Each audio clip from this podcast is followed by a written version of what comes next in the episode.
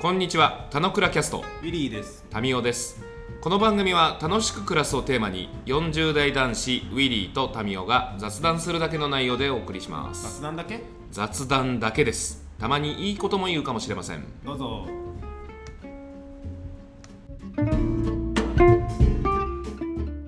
じゃあ、おはようございます。はい、おはようございます。じゃあ、おはようございます。はい、おはようございます。これははいでいこうと思ってるよ。 ちゃんと学習をしたんだと、うん、学習した。ちゃんと覚えてる。大したもんです。うん。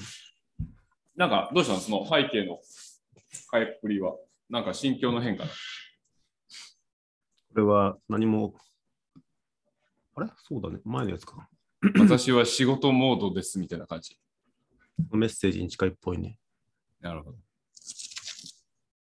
あれだよね。結構バリエーションを持ってると選択肢が増えるっていうあれなのかもしれないね。うん、まあなんかそのモードになるっていうのは確かにあるかもしれないね。会議うんモードなのか、何なのか。それがなんか前に言ってたあれじゃない。あのー入館証をタッチして仕事モードになるみたいなスイッチに近いっていう感じはあるかもしれない。モードを切り替え。でも会社はカメラがつかないっていう。 不思議な感じ。どうですか元気なんですか元気になった。おどういうことですかなった。俺昨日久々にもう体調をバカ崩して一日中寝てたんですよ。あら。はい。生産性の男、ウィリーが、本当にね脳、生産、脳生産な一脳日。生産だけど価値はあったなみたいな、要は 風邪の紅葉じゃないけども、うんうんなんか一日体調を崩したって話をしたいと思っていて、えー今回のテーマは、アナフィラキシーショックについて。ア ナフィラキシーショック教育テレビみたいな。アナフィラキシーショックなんあれでしょそうそううんあの、蜂とか、蜂に刺された時のアナフィラキシーショックとかってなんか結構有名な話じゃないうん、まあそうそう、アレルギーを 持ってる人が、快適に何か食ったりとか、皮膚に触ったりして、そこが急に腫れちゃったりとか、ひどくなると呼吸困難になったりとか、うんあの低血圧になったりしてダウンしちゃうみたいなやつなんだけど、うんうんうん俺の人生においてアナフィラキシーショックあれなんて全く思ってもなかったから、なるほど。昨日本当朝から死にそうな思いしたんだけど、うんうんその話をしたいと思いますと。なるほど。それはちょっと言っといた方がいいですよね。どうやった方がいいよね。うでんも本当ね、顔がもう明確に俺、ズーム越しに見てもめっちゃ元気になってるけど、うん脳とかもうほんとね、なんか、なんだろまあ、顔めがっちゃ元気っていうか、普通だよね。普通にまあなってるう。いや、俺の差分でい くと、あ元気ってこんなすごいんだみたいなあー、失ってわかる元気の大切さの話の話。なんか、あるよそう、ね。直近もそのある講座とかで、やっぱ年末とかを振り返るときに、出来事と、あ事象に対してどう感じたかって振り返ってこうってイベントやったんだけど、うんうん。これ別に体調崩してもなかったし、別になんかそんな大きなイベントなかったなと思ったんだけど、うん、朝が最後の追い込みでちょっと体調崩しに来たっていう話で、ちょっとなんか引きつけるものがあったよ。なるほど。後役ですからね。うんなんかね、いそやうまあ具体的に言うと、プロセスで言うと、なんか聞いてる人向けにも何があったか、ちょっと軽く言っといた方がいいんじゃあもう詳細はもう全然言えるから大丈夫なんだけど、ないうんこれあの花粉症の舌下療法って治療をしていて、うんうんうんうん要はその花粉症というか、まあ、あれだよね、えっと、ワクチンじゃないけど、ゼッカは下の下の下、ベロの下で。あ、そう、ベロの下って書くんだけど、ベロの下入れるバージョンと同じ液を直接注射で打つバージョンがあるんだけど、うんうんこれは注射でやってるんだよね。ああ、なるほど。ゼッカと言うけど。うん。あ、そうんうう、ん治療法はそうだけど。で、要はそれ花粉症が来る、えっと、4ヶ月、5ヶ月前ぐらいに、うんす。ごい薄いやつからちょっとずつ入れてって、うんうん要は免疫をつけていくってやつっぽいんだよね。うんうんだから、えー一番最初は薄いやつを週2回とかってやって、うん。どんどん慣れてくると週1回とかって入れてって、うんこれ結構最後の最終段階に近いんだけど、うん。まあ一番普通の強いやつっていうのを2週間に1回とかやってるものだったのね。これってあれなの今年初めましての今年初対めま応して、策なの。ああ、うんなるほど、なるほど。あの、やっぱ外に出る機会が少なかったのもあったから、うん。このタイミングで逆にそのコロナとか明けた後とかに、花粉でぐじゅぐじゅしないようにできたらすごいいいなと思ったので、えー、でも、そんなにあれなんだ。毎年花粉症に悩まされてたんだ。直されてる。3月え3月、4月の1ヶ月は、 3月、4月は1ヶ月じゃなくて2ヶ月でしょ。 3 月の3月の中盤から4月の中盤ぐらい、要は杉ああ、だ、なるほど、なるほど。まあもう本当一日中鼻ぐずぐずしてたから、なるほどなん。かそこは直しときたいなってのあるんだけど、緊急じゃないけど重要なことっていうのが、うんうんうんまあ家にずっといることのコロナもあって、だったうらん荷物に対対応できちゃったらば人生一生、ね、この後の毎年の1ヶ月間の生産性を変えることになるじゃない。うんうんうんうんある意味資産運用みたいなもんですよ。なるほど。うん、ちゃん思とっ投資しときましょうと。通して で結構まめに行かないといけないから、週2回、えっと45分ぐらいかな、朝病院行くとかっていうから、結構、それ、トータルしたら、その花粉症で悩む時間とイコールなんじゃないですか。いや、なんないなそうですんない。全然元取れる。あ、そうなんだ。うんあ、これ、俺、前提言うけど、俺、花粉症で悩んだことがないから、そう、全くわかんないんだよね。悩んでる人が多いと思うんです。国民病ですよ、花粉症は。あ、そうだよね。急にそうなったよね。うん、そうそうそうそう。あだから本当、俺も数年前ぐらいは全然なかったけど、うん。なんか何が原因か分かんないけど、よく言われるのは、花粉のね、人生の溜まってる量がある一定まで超えたら、あはいはいはいはい花粉症が発症するか分かんないけど、うんまあまあ、どっかで直しときたいなっていう、あれだったわけですよ。なるほど。で、なんかそのもともとこのチクンっていうこのい注射も、人によってはこう赤かぶれちゃったりとか、ちょっと痒くなったりするっていうこと、うんアレルギー出ちゃったりするような類なもんだったので、うんあのどれぐらいかなと思って、俺も俺も不安だったんだけど、俺はもう全く何も症状出なくて、ずーっと最初から最後まで。で、大丈夫だねって感じになって、じゃあもう年明けこれ最後なんで、ここれ打って、あとその後はもうタイミングもこの、ね、隔週にしましょうぐらいな感じで、全然順調にいってたんですよ。だからまあ、このままいけばこんな感じで、その3月、4月乗り切れるならいい感じだねと。すごいいい気持感ち的じにだはし、まあ年末だし、ちょっと時間も空いたから、ちょっとここで打っとこうと思って、うんもういつも通り打ち行ったわけですよ、打って、はいはいはい。で、まあまあ、で、今思うとちょっと兆しがあったんだけど、うんうん、普通はなんかち、この注射打った後に、うん20分ぐらい、その場でなんか、どういう症状が出るかって見てる時間があるんだよね。うんうんうんで、こうやって見せ最後終わってから、また20分経ってから見せて、見せて、あ問題ないですね、帰ってくださいだったんだけど、うん。うんうんもう逆に俺、慣れてるモードになってきたから、ここのタイミングに多分なると、その、うん安静期間なくなってもいいっていうフェーズは昨日だったの。うんうんうんうんだから、はい、打って、ドリーツ戻るこうやって座って休もうとしたら、あ、リサさん会計ですって言われて、あ、今日はもうな休むのなくなったんですねっつって、あ、よかったと思って、まあまあスーってチャリンコで帰ってきましたと。うんうんうんで、家に帰ってきたら、なんかどうやらちょっと顔がかゆいと。うんなるほど。それ何時ぐらいの話えっとね、病院に行ったのが9時半ぐらい、家に帰ってきたのが10時あ、もう朝朝朝の話なんね。うんはいはで、10い。ちょ時うどぐらい24時間前ぐらいの話。と、あ、ちょっとかゆいなと思って、あ、これいうのが出るんだなぐらいだったんだけど、うん。もう、なんて言うんだろう。よく酔っ払って顔が真っ赤になると、すごい全身痒くなるみたいなのってあるじゃないああー、はーはーはーイメージとしてはわかる。うんあの症状の5倍ぐらいが急に来て、海洋圏じゃん。海洋圏なんもう頭ガーってやってて、あ赤い感じになっちゃってんだ。まさしく。こんなう感じにまなっ俺、うまいてこと言ってんな。うん、で、そう、5倍だーっ てなって、で、マジで。エレベーター上がってきて奥さんに、あうん俺今日もうダメだわっつって、うん。うわーってもう弱った感じになって、うんうんで、ちょっと、なんか、でもまあそうなんだけど、まあ、うん舌下療法ってそういうちょっと赤くなったりするのがあるから、うん。うんその類いかどうかって、ちょっと安心するわって言ったんだけど、奥さんがすぐ病院に電話しなって言って、うん。でうん。病院あそこは自分自分でさせるんだ。あ自分あ自分で結果したんだけど、うんうん。病院に電話したらば、あのーあその症状が出ちゃったんですね、分かりましたと。うん。できるんだったら今から早めに来てほしいんですけど、うん。これなんかすごいよかった、結果良かったのは、奥さんも同じところ行ってるから、奥さん花粉症持ちの、なんだっけ、アレジオンかなんかの薬持持ってるって先生が知ってたのね。うんうんそれ市販薬でいいから今すぐ飲んでくださいって言われて、うんで飲みましたと。うんで、そんな急に効かなかったらちょっとは安静になって、なるほ奥ど。さんが代わりに薬取り行きますって薬取り行ったんだけど、うんもし可能だったら来てくださいって言われて、俺も後からタクシーに乗ってうん病院に行って、もうヘロヘロだ。もうヘロヘロだよ。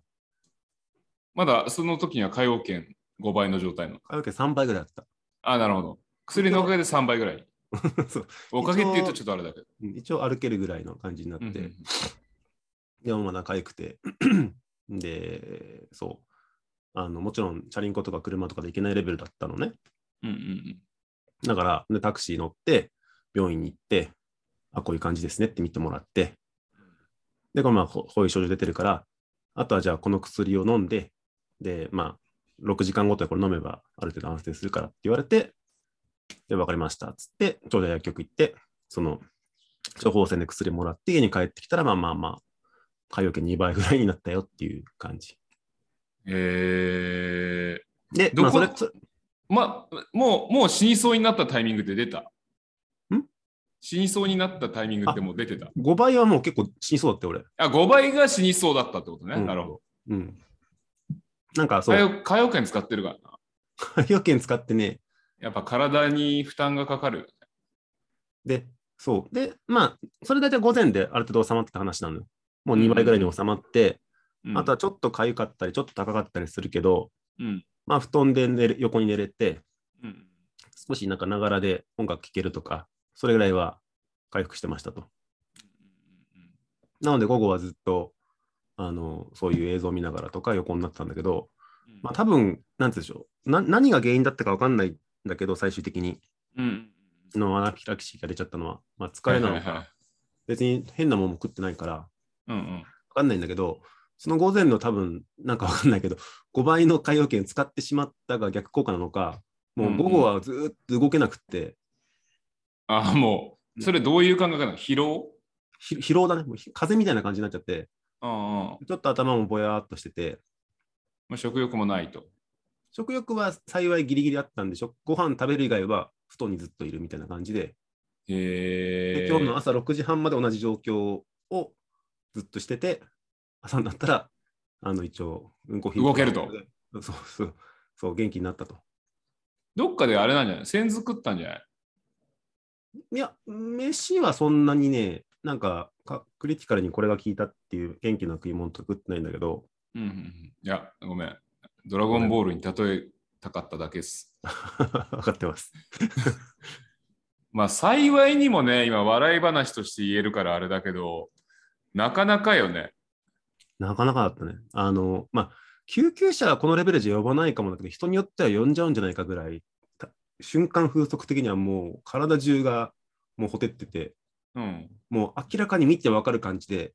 うん。なんつうんだろう、まあ分かりやすいのはやっぱ電水の人みたいな感じ。うーん。で、ちょっと肌がもう、なんていうの、真っ赤で、ちょっとテカテカしてて、なんか、えすー、ごかった。で、なんかなる喉ほども、喉もイガイガしてて、たかだかこれぐらいのワクチンの注射を打っただけなのに、うんうこん。んなに変わるんだっていうぐらい、なんかコロナの副反応とかよく言われるけど、もう全然比じゃないぐらい。いやまあそれは、それは人による話だからちょっとそこは差し控えた方がいいんじゃないうん。だからあれだよね、つまりアナフィラキシーショックイコール海洋圏っていう理解でいいってことだよ ね。別に強くなってないけど、でも頭に血がぼわーっと上って、髪の毛逆立つぐらいの、うおー、かゆーみたいな感じは、ちょっと海洋圏のメタファーかもね。ああ、なるほどね。だからそれがもっと極端になると、心肺停止みたいな感じになるっていうことそう、なるし、俺の場合でいくと、高血圧の血もあるから、うんうんうんうん。逆に低血圧になっちゃって危険なんですって先生に説明されたんだけど、俺逆に高血圧になって頭がなんか、ね、悟空みたいな、こうやってこの血血管がさ、頭にビキビキってではきいてはいさ、はいはいはいはいはい。でブチっていくんじゃないかっていう方が心配だった。えー、その5倍の状態でどのぐらい ?1 時間とか。 5倍の状態1時間ぐらいだった。えー、それはしんどいな。しかも、その原因はさ、確実にあの注射だっていうことが分かってるわけじゃない。うん。そういう時のしんどさ、きついな。うん、あ、そうそう。しかも、ほんとね、1時間前まで、いや違うな、一昨日逆に俺体調少しあんま良くなくて、月曜日ね。で、火曜日になって、うんなんか今日はすごいすっきりしてんなと思って、あの、この舌下療法やって、今日も一日楽しく暮らしましょうって感じで行こうと思って、打った30分後からもうパンパンに痛くなってるから、うんうんうんちょっともうね、晴天のあれですよ。すんげえもう、ヘロヘロに弱いながら、よ 弱りながら、あの、最低限必要なチャットとかで、ちょっとごめんなさい、うんこの会議読めますとか、ここはこの人に聞いてくださいとかってやって、うんうん。なんとかっていう感じだけど、なかなかさ、でも、この、そのしんどさってさ、伝わんないよね、そのメッセージではさ。伝わんない。ねそこが、あれ、こいつ、なんか、アナフィラキシーショックのせいにしてねって思われちゃう感じとかもありそうな気がするのがさ、なん か、あれだよね。なかなかだなまあ、それ、 それもあるからってわけじゃないけど、昨日メッセンジャーで俺の顔送ったじゃない、赤いやつ。うん、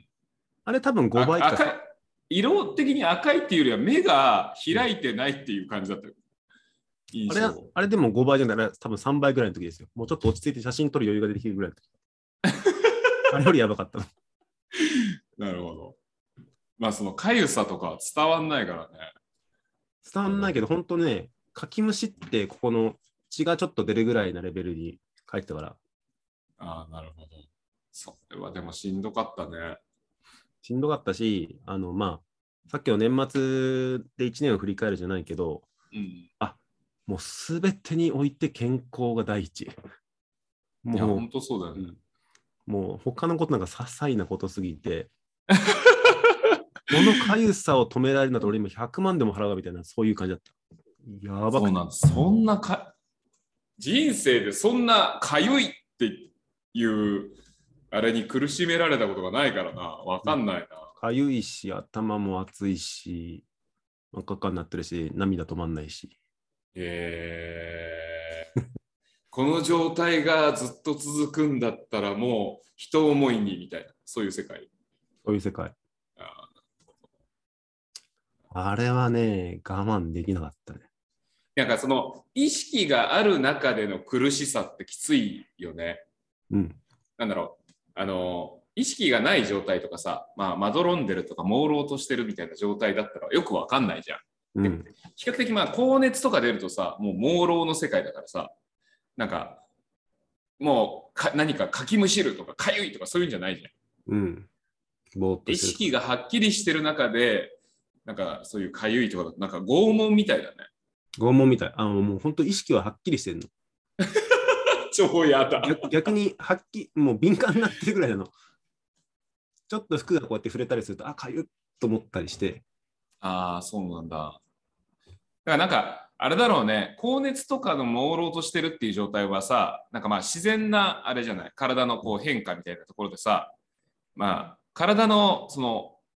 自己防衛本能的なところでさ、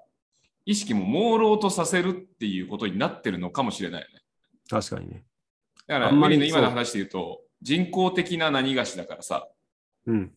なんかそういうのがつながってないから、なんかすごいクリアに その状態を味わってしまうっていう。クリアに味わってて、クリアに味わってるけど、頭がもうめっちゃ熱いから、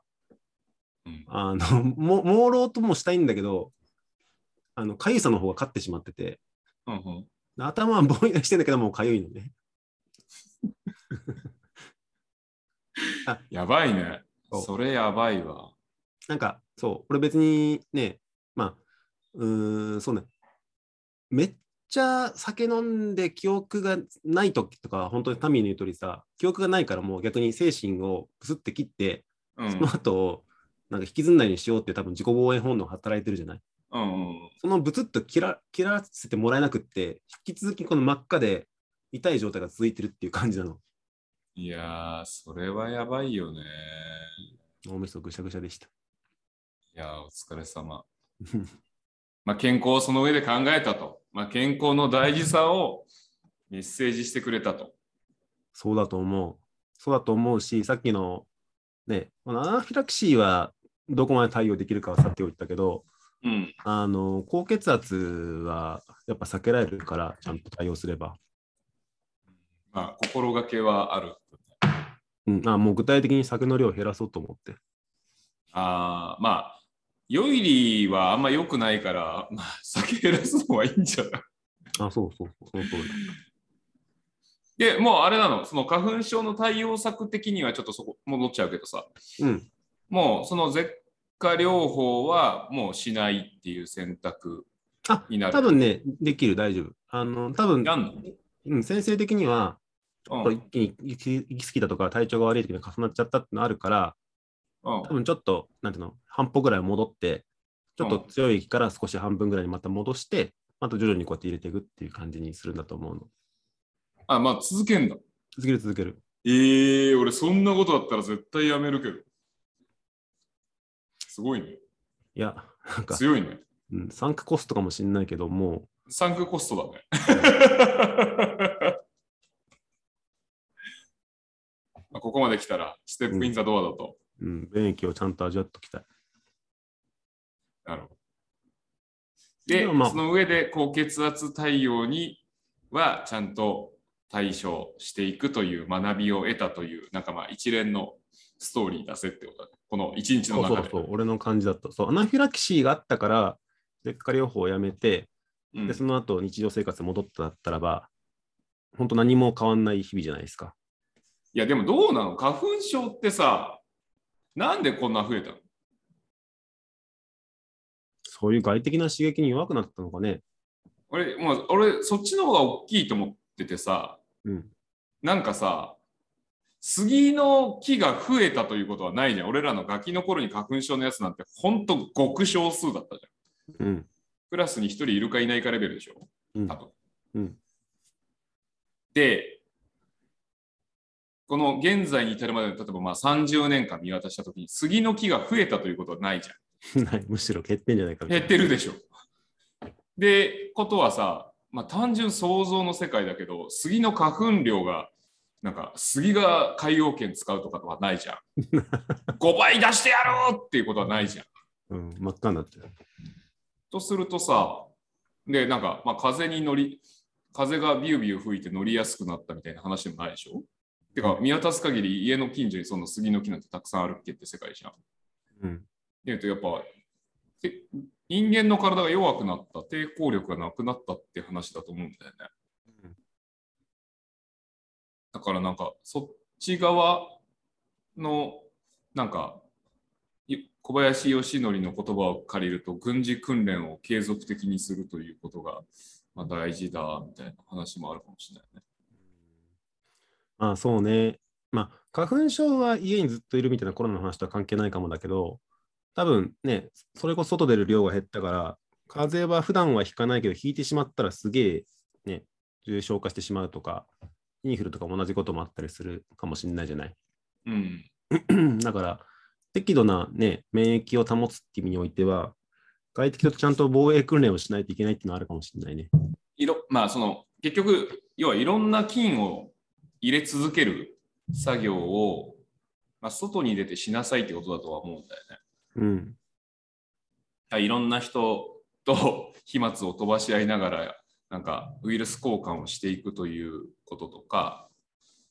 あとまあ外でなんかまあ弱い、まあ、強いものに一気にいっちゃうとさ、まあ、訓練というかすげえいきなりでけえの入ってきちゃって結局倒れるみたいなことになっちゃうかもだけどなんかそういうことを重ねていくことしかまあできないって感じはあるよね。あるかもね。うちの、うちもさ、うちも今、また子供たちのこう、リレー的に風がこう、どんどん移ってっててさ、うんなんか、まあ、俺ももうこれ、また移んじゃねえかな、みたいな。俺俺も11月の頭に3日寝込んだからさ、うん、そうだね。だから、なんか、まあまあ、俺自身も弱ってるよねはあるんだけど、まあ、それでもじゃあ、弱ってるから、弱ってる状態の時に家に引きこもっとこうとするとさ、より弱くなるじゃない。うん。だから、なんか、意識的にやっぱ外出ないととかはあるよあね、る。今後の。うんその完全滅菌の状態で過ごすことが良いというわけではない。出したらそうなってしまう世界だからね。うん。なん か、その、に日本人的発想で言うとさ、そのそういう状態をコントロールしようとしてさ、滅菌側に走っていこうとするじゃない。いや、滅菌側はむしろマイナスであるっていうことに、なんか意識が向かうといい。うん。まあそう、その自然に生きるっていうのはなんか、そういうことなんだろうね。自然に生きる。うんあ、の、あ、もう本当おっしゃる通りだと思う。なんか全然関係ないけど、もしかしたら広がるかもしれないシリーズ言っとくと、うんあの、人工物はさ、全部まっすぐじゃない、うんで。自然のものって全部こういうさ、なんていうの曲がったりしてるじゃない基本的には。うんでさっきのあの人工的に作ったこの舌下療法の薬は多分なんかそこを直線的にギュッてやるけど、うんなんかそこがなんて言うんだろうその逆効果とかあんま考えずにやっぱやられてしまっている、最うん最短に行き過ぎてる感じがするんだよね、そうね。その無駄無駄がない感じそまっすうぐなねんです効率。効率の世界って感じがする。そうで逆に自然はあの、まあ、曲がってるってことは別に何かのメタファーじゃないんだけどそんな何があるかやっぱ分かんなくってもうコントロールなんかできないよともういろんな影響を受けて特定の影響は悪いんだけどその一部の影響は実はいいこともあったりしてみたいなのが全部混ぜこぜになってて本当は。は自然とか人類っていうのがあるんだけど、人類はウイルスがわ悪そうだだったらば全部遮断するとかっていうふうになりがちだからなんかその辺は生きるスタンスっていう意味においては 人工的に生きるのか自然的に生きるのかっていうのはすごい考えたし、まあ、たまたま「マトリックス」の前半見たから俺もそういうのも思ったりしたんだ けどそうい う、早く見、早く見終えない。うん、言えないですね。 年内に。でもそうだと思うよ。で、なんかまあ、コントロールを手放すトークのつながりなんだと思うんだけどさ、そうだね。なんか、病気になることを、まあもちろん未病に努めるということはもちろん大事なんだけど、あの、未病に努めながらもやっぱ病気になってしまうとか、まあ、強いウイルスが入ってしまって、なんか病気が発症するということはやっぱ避けられないなんだと思うんだよね。もしかも外から入ってくるものだけじゃなくて、前もなんかちょっとお話ししたけどさ、もともと中にいる菌と抵抗力が拮抗してた状態で、抵抗力が下がったから、なんかうんまあ、菌の影響で、まあ、熱を出すとかさ、なんかどこらかの期間になんか悪いもの影響出がる広がってしまってとか、炎症が広がってとかっていう話としてある気がするんだよね。それは避けられないから、その事象をどうやっぱ解釈するかということがあって、でそれは風の紅葉の話通りでさ、その時に、あの、ちょっと無理しすぎてるなとか、休みなさいってことだよねっていうふうに理解できるかどうか、もしくは理解できる上で、まあ、それが許される、その状態で休むって選択を取れる環境の中で暮らすっていうことが結構大事だったりはするよね。いや今、休めないでパツパツになったりとかするじゃないうん自分が抜けると回らない、なんかその生産的に、なんか ちゃんとパーツとして組み込まれちゃってるからさ、なんかそこが抜けたら回組織が回らないよみたいなことも往々にしてある感じだね。なんかそうあ、の意味合いは違うけど、そのね、バシバシ分担するんじゃなくて、なんかアメーバというか、なんかその場その場でいい感じになっていくっていう方が、きっと組織としても強いし、にそうね人間のものとしてもこれしかしないようじゃなくて、なんかいろいろやる中で、その時にはこういうふうに適用するとかって方が、きっと本当は多分強いと思うんだけど、うん。なんかそれをね、俺が休んだ時に、この仕事だけはやんなくちゃみたいなのも考えるきっかけにもなったし、うん少しね、この部分の仕事って、ああ、もうね、やる意味あるんだっけと思ったけども、あこれはやっぱやるべきだっていうふうに思ったりするのも考える時間にもなったし、なんかその点においては、そう、あの、まあ、アナフィラキシーの本当原因が分かんないからっていうのはちょっとややあるんだけど、うん、まあでも高血圧を直しなさいってメッセージだと思えば、すごい今回学びが多かったなって思ってるかな。なるほど。畳みましょう。ということで、えー花粉症も大変だけど、花粉症をバシッと治すみたいなのもなかなか難しいんですけども、花粉症の薬で止めるとかってやっぱ不自然なんだけども、俺はそれを避けたいと思って、こうやって徐々にやっていくっていう 両方やったんだけど、それでもやっぱり逆効果が出てしまったケースもありますので、皆さん健康第一にということで、えー今回はアナフィラキシーショックについてでした。